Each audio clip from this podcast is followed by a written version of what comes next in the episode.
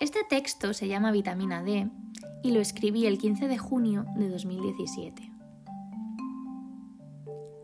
Los días son más largos, el sol brilla sobre nuestras cabezas y calienta, calienta hasta saturar. A nuestro alrededor hablan del poder de la vitamina D, de cuánto se extraña esa luz vital durante los días de invierno o cuando vives en otro país, especialmente si es una isla climáticamente inestable. El sol es maravilloso, te hace sonreír y te alegra. Te da fuerzas para afrontar el día pero también te abrasa. Te quema y produce el efecto rebote cual café cargado de promesas en forma de efecto placebo. Es aquí cuando aparece la oscuridad de mano de canciones de lo que yo llamo el rock de los cassettes, de los Walkman, de las cajas de los garajes. El rock de bajar las persianas y cerrar las puertas, de encender una vela y soplarla porque te gusta el olor que desprende. El rock de bailar en esa oscuridad y que alguien te abrace por detrás, por sorpresa, de incógnito.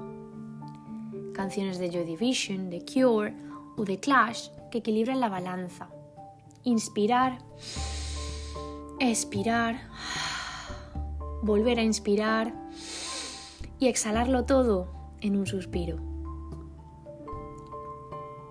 Porque el sol no es la perfección. El sol no es lo ideal y lo magnificamos.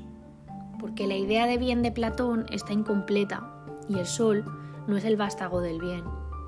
Es parte, pero no universalidad. Porción, pero no mitad. Es una estrella más que brilla y da calor. Un astro que juega y juega, se esconde entre las nubes y vuelve a salir. Necesitamos la oscuridad la sombra, la magia de la totalidad, de las estrellas que se apagan y no brillan nunca más. Porque es ese polvo que producen con la luz apagada, las persianas bajadas, la vela encendida, la canción de Cigarettes After Sex, los versos de un buen poema o un fragmento de Fitzgerald es es la vitamina D, las buenas noches de ayer y los buenos días de mañana.